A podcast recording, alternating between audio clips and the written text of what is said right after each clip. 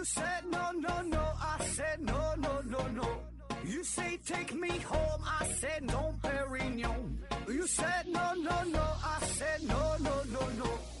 No, no, no, no.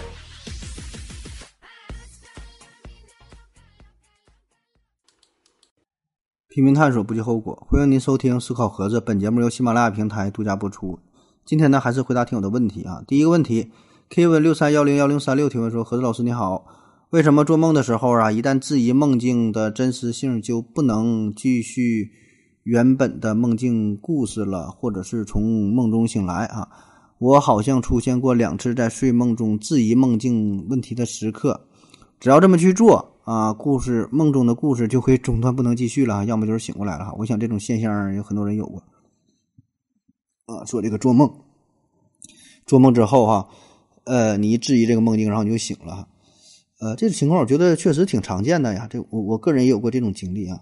那至于为什么这会这样，我感觉还是跟你大脑的活动有关啊。就是当你睡觉做梦的时候，就代表你大脑呢一部分区域。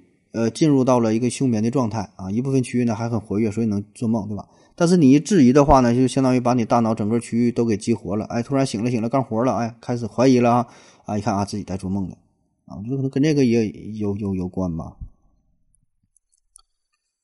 呃，下一个问题，幺三零幺零五九 JMDJ 提问说，鲸鱼既然是陆地哺乳动物进化的生物，那么海豹、海象啊等等啊，继续演变下去，会不会完全脱离陆地，变成？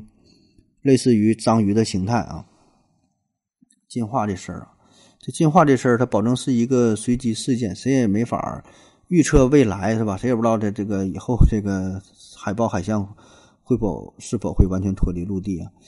嗯，但是这个进化吧，它有这么几个思路哈，我们可以大胆去设想一下。首先呢，这个生物进化呢，有一个叫做呃趋同进化的这么一个大的趋势。就是说，对于一个物种来说，在一个相类似的环境当中，最后他们会让自己的形态上啊变得更加相同相似，都长得差不多。哎，因为在一个特定环境、特定的环境当中，这个形态上一定呢是有一个最优解。就这样的话呢，最适合你的生存和繁衍啊。什么意思啊？比如说你在海洋当中，那最优解是啥呢？就是鱼这个造型，就这个梭形这个结构。这样的话，你游的游泳的时候，你阻力最小啊，所以呢，你看大海当中的鱼基本都是长得差不多，对吧？当然有一些高矮胖瘦的，对吧？粗的细的，大致呢都是这个鱼的缩型啊。当然你别抬杠，说还有这个海龟啊，还有这个螃蟹、龙虾啥的，咱就说鱼，呃，基本游得快的不还是嘛？这个鱼鱼这个型，这就叫趋同式进化啊。那说这个海豹哈。呃，包括说什么像海象、海狮啊这一类呢，都叫鳍足类动物哈。鳍足类就鱼鳍的鳍，足啊就是腿啊，鳍足类动物。呃，它们现在你看长得也是十分相似，对吧？那么以后是否他们会完全摆脱陆地啊，就是存在海洋当中生存呢？这里边吧，嗯，有这种可能性哈。但现在呢，有一个问题，就是它在海洋当中有一些天敌。所以呢，它在陆地上生存其实是一个巨大的优势。比如说，它生孩子的时候、下崽的时候，你在陆地上这样就比较安全，对吧？这个天敌没法欺负它的幼崽。呃，比如说在海洋当中，这个鲸鱼，那鲸鱼呢跟它是同一个生态位的，鲸鱼就能欺负它，对吧？还有像这个大鲨鱼之类的，哎，这些对于它来说都会构成一定的威胁。所以呢，它能在陆地上生存，这是它一个优势所在啊。目前来看。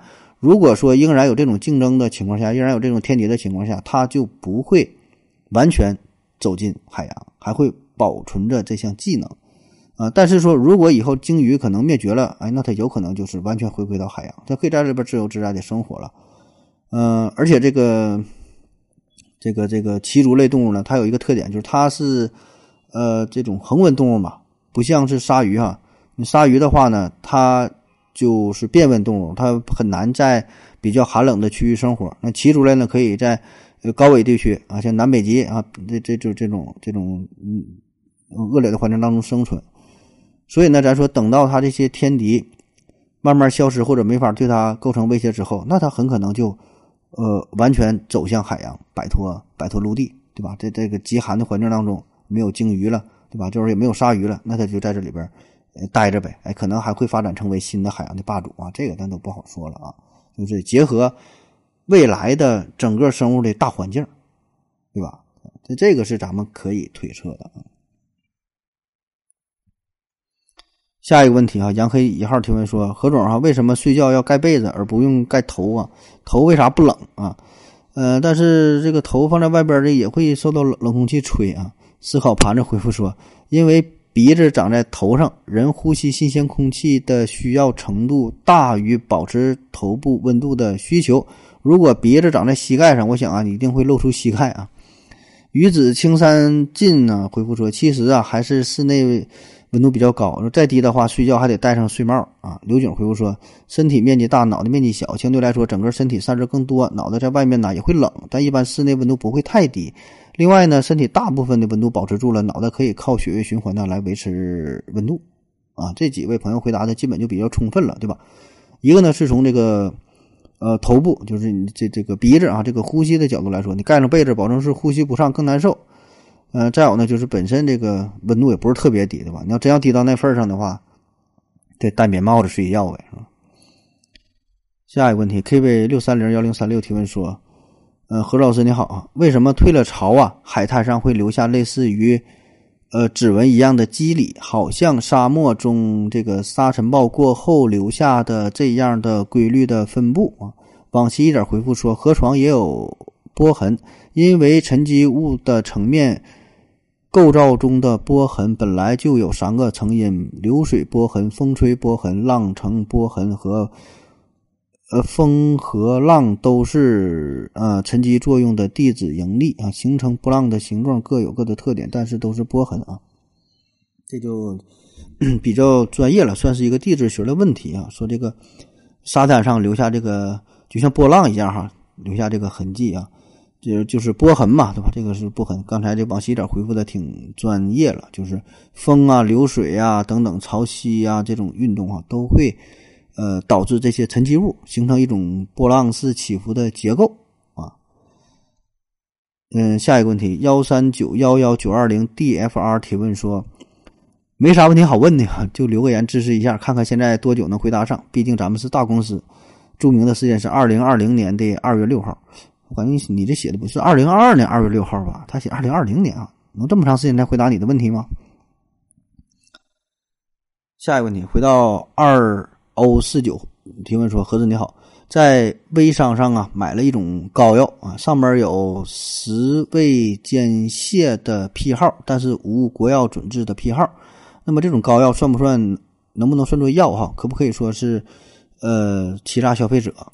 呃，并且用医疗器械的名义来进行商品的销售。刘景呢回复说，没有国药准字批号的，的确不能算作药啊。其他的充其量算作保健品，因为有明确准字批号的规则，所以不能认作是欺诈。消费者自己要提高辨识能力。啊，他这个说是 自己买了一个膏药，膏药上边呢没有国药准字号哈，是一个食。呃，是一个这个什么，它食药监界的批号啊？说这是不是欺诈？啊？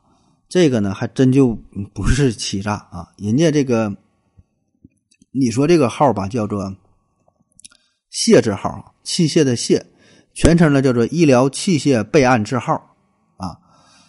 这个类产品呢，其实咱这么说哈，你就看吧，这些膏药哈，卖膏药就外用的贴这个膏药，基本拿的都是。这械字号都是医疗器械备案号，呃，很少有拿到这个国药准字号的。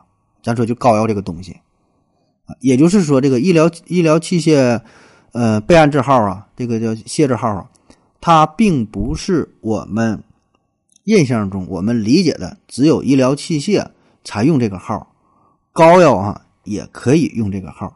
还有啥呢？像咱们疫情期间戴的这个口罩，你可以拿一个口罩哈，上面不有那个包装袋吗？包装盒，你看那个口罩是啥号？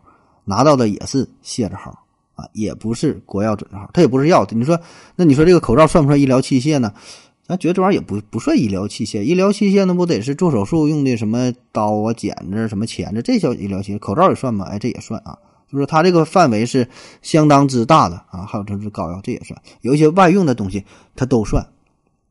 所谓的这个械字号呢，就是与医疗啊有关，然后呢，产品的风险程度比较低，呃，管控呢就是不像药品说那么严格啊，就是确实这个国药准字号很多时候是很难拿到，所以呢就退而求其次，拿这个械字号卖这些膏药啊。那么这个械字号的产品，按照风险程度呢是实行分类管理，分为三类。第一个呢就是风险程度比较低，呃，实行常规管理就可以保证安全有效的医疗器械啊，比如说咱们日常比较常见的棉签纱布。包括说医用的放大镜啊、手术刀，然后这戴这个面罩。你看现在防护不戴这个面屏啊、眼罩啊、这个这个护目镜啊这些，呃，一般外用的这些啊这一类。还有呢，就是相对这个中风险的、中风险的，需要严格控制管理以及保证安全的一些医疗器械啊，呃，比如说有这个蒸汽眼罩啊、贴的什么艾灸贴啊、敷料啊。呃，冷敷凝胶啊，其实跟你说这个膏跟这跟这类就有点像了。再高级别呢，就管理的更加严格了啊。比如说一些医疗美容针来扎这个针，需要直接植入人体内的一些东西啊，这也是算医疗器械。哎，这个要求呢就更高了。所以呢，咱们买东西的时候啊，你自己看清楚，看清楚上面写的是国药准字号还是这个械字号的东西。很多时候咱们买这个东西，以为它是呃药品。啊，但实际上呢，它是就是谢字号的东西，就是像咱买的话比较常见，有一些牙膏，啊，有一些牙膏，啊，牙膏有一些牙膏是拿的是化妆品的号，装着号，有一些拿到呢就是谢字号，然后呢，它非常模糊哈，让咱消费者以为它是一种药品，啊，给你宣传的说这个什么止血效果很好，如何如何，还有像前几年卖的那个那个那个面膜。啊，面膜他拿的也不是装着号，不是按化妆品啊，他是按那个卸着号，就是他就是打这个擦边球嘛，呃，就是说是说是这个面膜，实际上呢是走的是医用敷料的这个路径，最初呢是用于医美手术啊，皮肤一些护理啊修复，然后呢他是把这个当成一个面膜去卖，然后宣传，然后宣传来说这个东西很很好，哎，达到了医用的级别。大伙一听，哎，这个好啊，对吧？这是这个这个医院当中用的呀，美容用的呀，是不是效果更好？卖的还非常贵啊！宣传美白呀、保湿啊、除皱啊、祛痘啊，哎，等等等等吧。反正是说贴这一片那你脸上所有的病都治好了。所以他这就是瞎宣传嘛，打这个擦边球啊。本来的成本可能挺便宜，几分钱，到他一卖能卖卖个这个几百块钱。啊，很多人家有钱，有的女女士哈，这有钱也舍得花钱，这自己脸非常重视，花了不少钱啊。现在开始整理这个事儿了，就关于这个械字号的东西，就是说不能瞎用哈。反正你自己买东西时候，您加小心吧，自己看吧啊。啊，但是像这位朋友说的膏药这个事儿哈，拿到这个械字号，其实这就是可以说是一个正规的做法了啊，这就就是正规做法。你膏药是基本拿不到这个国药准字号，而且你拿到械字号就算不错了。还有一些呢是拿到的是这个呃医院内部的申请的院内制剂啊，这是审批的更容易了，这不用国家层面，这是只要省级就能批准。就是说拿到的叫院内制剂批号啊，理论上这个东西只能在医院内销售，你不能在别地方去卖。哎，所以吧，有些人觉得哎这个东西好啊，比如说。所谓的哈，有些有些什么什么秘方啥的，说的，哎，我这个儿不是烫伤了，哎，说就这个医院就他家卖这个东西才有呢，别的地方都买不着啊，啊，就他们这自己的秘密的什么配方啊，或者说还有什么呃冻伤了啊，外用点什么药，一般都是外用这种药膏多啊，那基本都都是外用的，吃这个不敢这么做啊，一般都是外用的，然后民间传的挺神的，说这个不好买啊，如何如何的，像是什么什么什么祖传秘方的，这完全不是，他这个就是。院内制剂走的是院内制剂，拿的是这个省级的批号，院内制剂的号啊，他都还还不如这个谢字号值钱呢，这很容易申请，就是为了在院内自己卖啊，十块八块卖一盒啊，你这个别把它当的怎么怎么神奇，就是不同的一个呃批号，不同的一个标准而已。下一个问题啊，老刘爱上盒子啊，提问说，嗯，现在呀正在举办冬奥会啊，这提这问题是冬奥会，说是。冬奥会啊，说呃南半球呢处于夏季呀，对吧？咱举办冬奥会南南半球属于夏季，呃，所以说举办冬奥会的时间是以北半球为准吗？还是说以承办国所处的半球为准？哎，这挺有意思哈。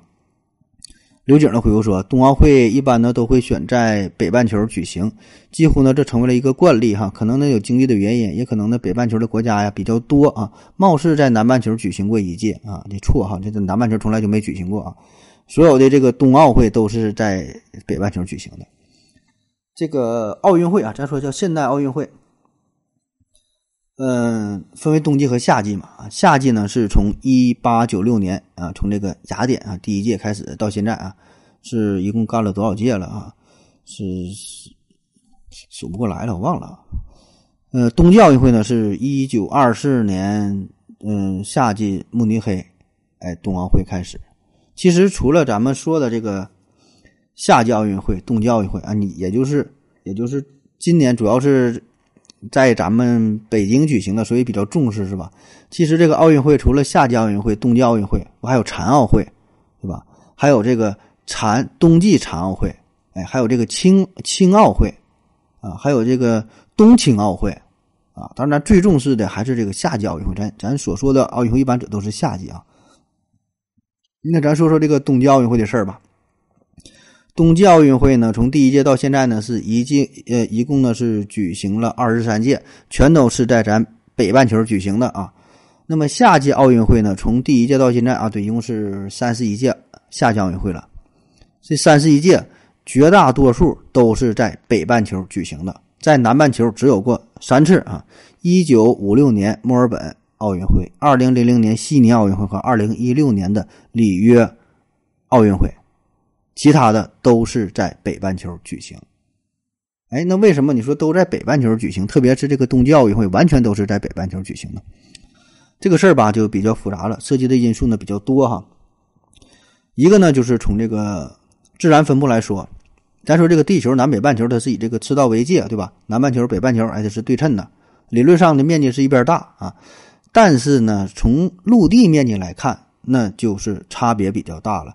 北半球主要的地区有亚洲的印度尼西亚的南部、非洲的中部和南部，呃，还有大洋洲的绝大部分，还有这个南极洲的大部分，这个南南美洲的大部分，还有这个南极洲的全部，对吧？这么多地方，但你从这个陆地面积来看，哈，北半球的陆地面积是九千九百三十三万平方公里，南半球的陆地面积是四千九百七十万平方公里，你看这这差了一半呢，是吧？从面积上来说，那就是北半球占据了，呃，是南半球的二倍啊。这只是面积。那要说人口来说，世界上百分之九十的人口都生活在北半球，南半球它这人儿它本身就少。那在我们印象当中，哈，呃，每年呢，就是咱一说冬天都是十二月份，呃，一月份、二月份，这个叫这叫冬天，对吧？夏天呢是六月到八月，哎，这个是夏天。咱就是好像忽略了南半球的存在啊。那么再加上呢，就是南半球几个比较有名的国家、比较有代表性的国家。你说南半球国家能想到哪？澳大利亚对吧？新西兰，嗯，巴西啊，阿根廷啊，什么印度尼西亚对吧？你你再说几个就是比较有名的，就说不上来太多。那你看这几个国家，它基本呢都是属于热带、亚热带地区。所以，即使说他们说说是冬天，它也没怎么冬天，它也冷不到哪去。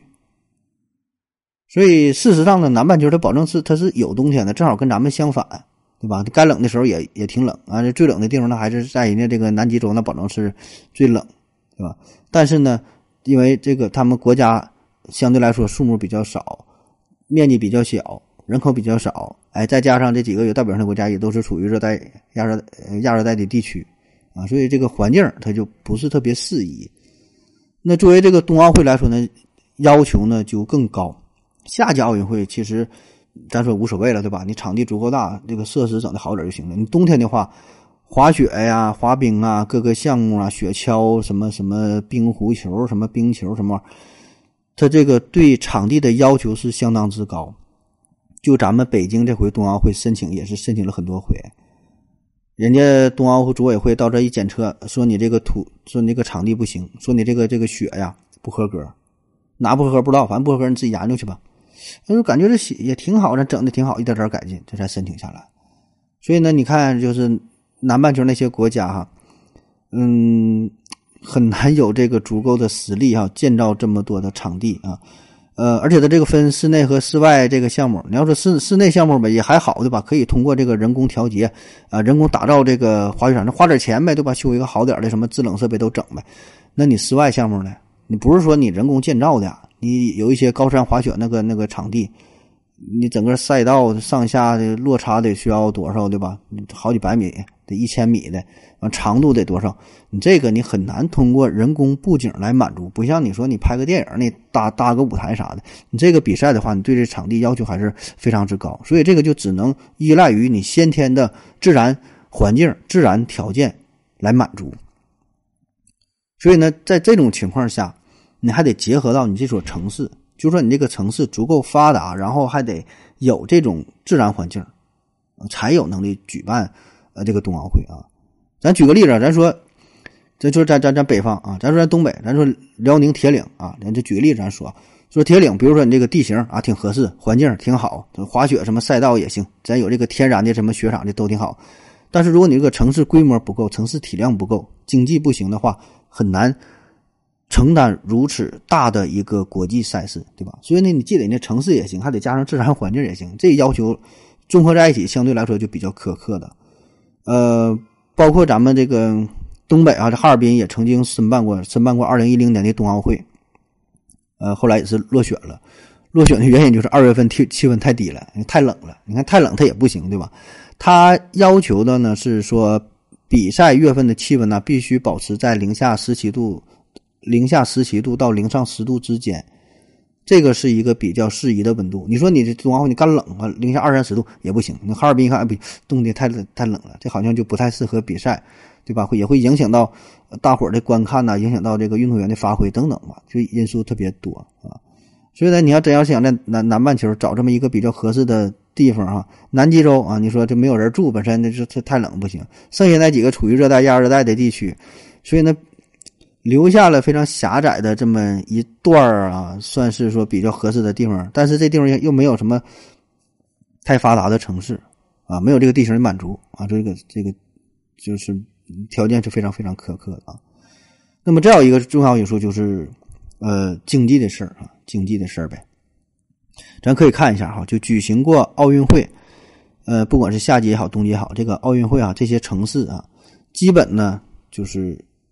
都是世界发达的这些国家的这些城市，你就挨个去数，挨个去看吧，对吧？基本都是很很发达城市。你看咱们不也是么？就是北京嘛，很多都是这个一个国家的首都承办，或者是这些经济特别发达的这个城市，对吧？像悉尼，对吧？这种城市啊，呃，确实这个奥运会啊，特别是冬奥会，这就是一个烧钱的事儿。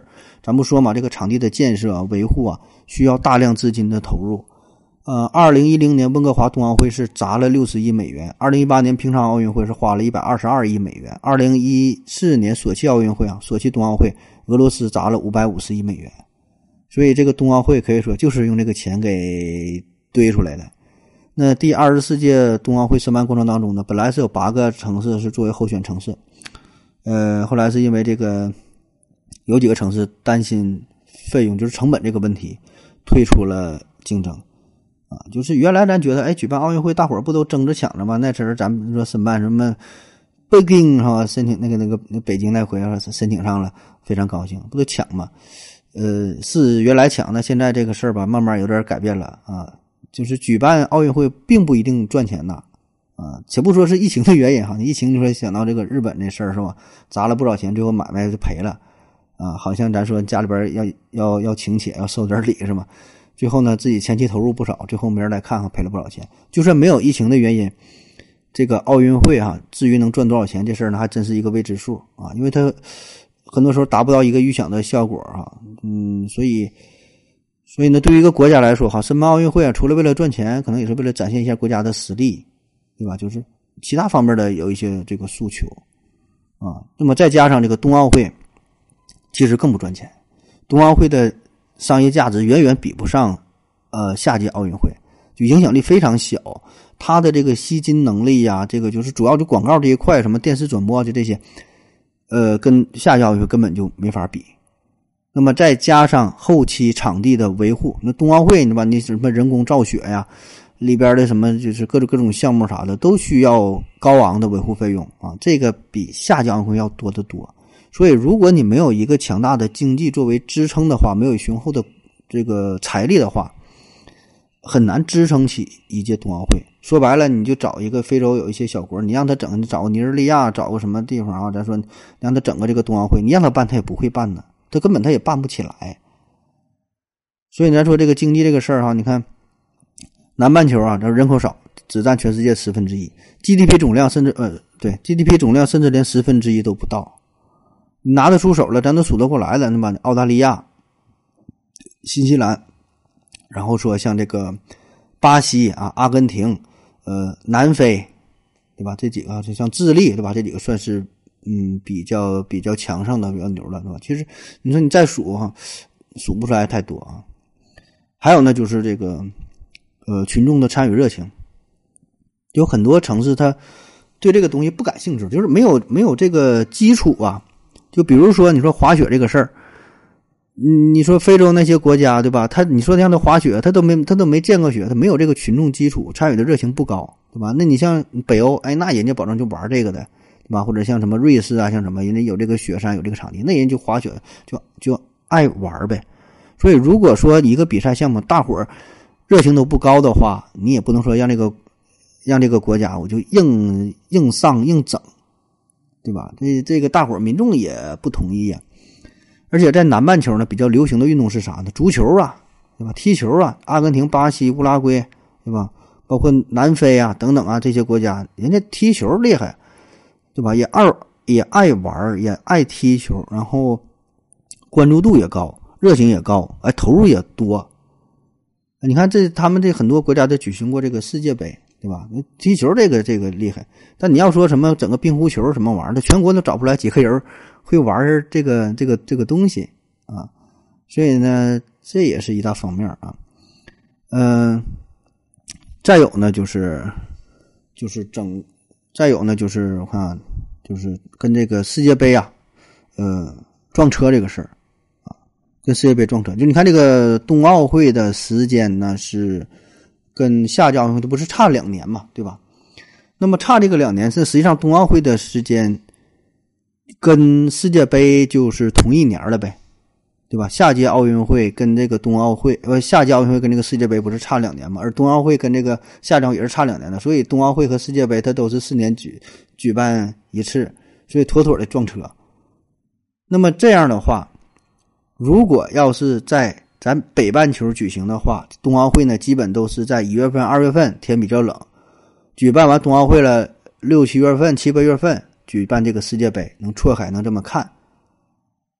那么，如果要是说在南半球举行冬奥会的话，那不也得是选到这个六到八月份去去去去去比，就是找找找他的这个冬天嘛？那你这样的话，跟这个世界杯那撞的是死死的了。那你要是在这种情况之下，你觉得有人会看这个冬奥会吗？对吧？我觉得这是挺费劲儿的啊！你看，二零一零年南非世界杯，二零一四年巴西世界杯，那这都是都是在南半球，对吧？也都是在六七月份举行的。那在这种情况之下，咱之前说了，本身这个群众的热情就不高，你还跟这个世界杯一起比的话，那更更没有没有人看了，对吧？那谁他敢这么硬碰硬吗？他也不敢。包括说夏季奥运会，他也不敢跟世界杯硬碰硬，所以呢，达成了一种默契，哎，俩人就错开比，对吧？就是别影响到对方的商业价值，别影响到对方的这个收视率，是吧？与人方面，与与己方面，啊，所以考虑到这些因素吧，综合在一起，嗯，目前来看呢，还是在北半球举办的多一些，也是比较合适啊。所以你看到目前哈，这个，呃。南半球的这些国家赢得冬奥会金牌啊，大伙猜猜是什么时候的事儿？赢得冬奥会就第一届冬奥不是就第一次赢得冬奥会的金牌，南半球国家的运动员啊是哪一年啊？实际上呢，已经是到了二零零二年哈，盐湖城冬奥会才有一名澳大利亚的短道速滑选手叫做布拉德伯里啊，他呢是成为了成为了第一个。赢得冬奥会金牌的南半球的人啊，二零零二年的事儿了。啊。那这他他这个得也不是纯靠技术，不是纯靠实力哈，可以说是纯靠运气啊。就他是就是那个那个滑冰嘛，滑冰的滑冰的这里边不经常有什么犯规呀、推人呐、什么摔倒嘛这种嘛，所以他可以说是一路非常坎坷哈。他之前就是他之前在一次比赛过程当中呢受伤了，腿大腿被冰刀就是严重划伤，失血四千多毫升，伤口缝了一百多针，差点没死了，后来活过来了。活过来之后，二零零二年又参加这个冬奥会啊，那确实他们国家找不出第二个人来啊，参加比赛啊。他合计我就能参加冲个数就完事儿了吧？哎，没想到哈，一路过关斩将啊，这个他是他是怎么怎么最后夺得的冠军哈？这全是巧合啊，全都是巧合。嗯，在这个一千米的四分之一的决赛当中呢，他本身呢他是排第三，但是因为同组的这个对手嘛就犯规了，非常幸运啊进入了半决赛。半决赛的最后一圈呢，他还是处在最后的位置。但此时呢，这前面有三名选手呢先后都摔倒了，然后他拿到了小组第二啊，晋级啊晋级决赛。决赛呢，就是在这最后一圈的时候，他还是排在最后，根本就追不上，就被人家都落了老远了啊。但是呢，他这回前面四位选手也是连续发生了碰撞，意外都滑出了赛道，最后他算是躺赢啊，拿到了这个冠军。反正他自己也说了，我我的战术呢，就是我离你们第一集团的尽量远点，我就等你们犯规，等你们摔倒，摔倒了我就我我就再努努力争取争取，要不然一点机会也没有啊。所以他这个就是一个大的环境啊，就整个南半球的整个这个气氛呐，整个这个设施啊。呃，基础的一些训练呐，等等吧，很多方面还都不太到位啊。所以现在综综合来看，还只能是在这个北半球举行嘛。嗯，那好了，感谢各位收听，谢谢大家，再见。感谢您的聆听。如果您也想提问的话，请在喜马拉雅平台搜索“西西弗斯 FM”，在最新一期节目的下方留言即可。欢迎您的参与，我在这里等你哦。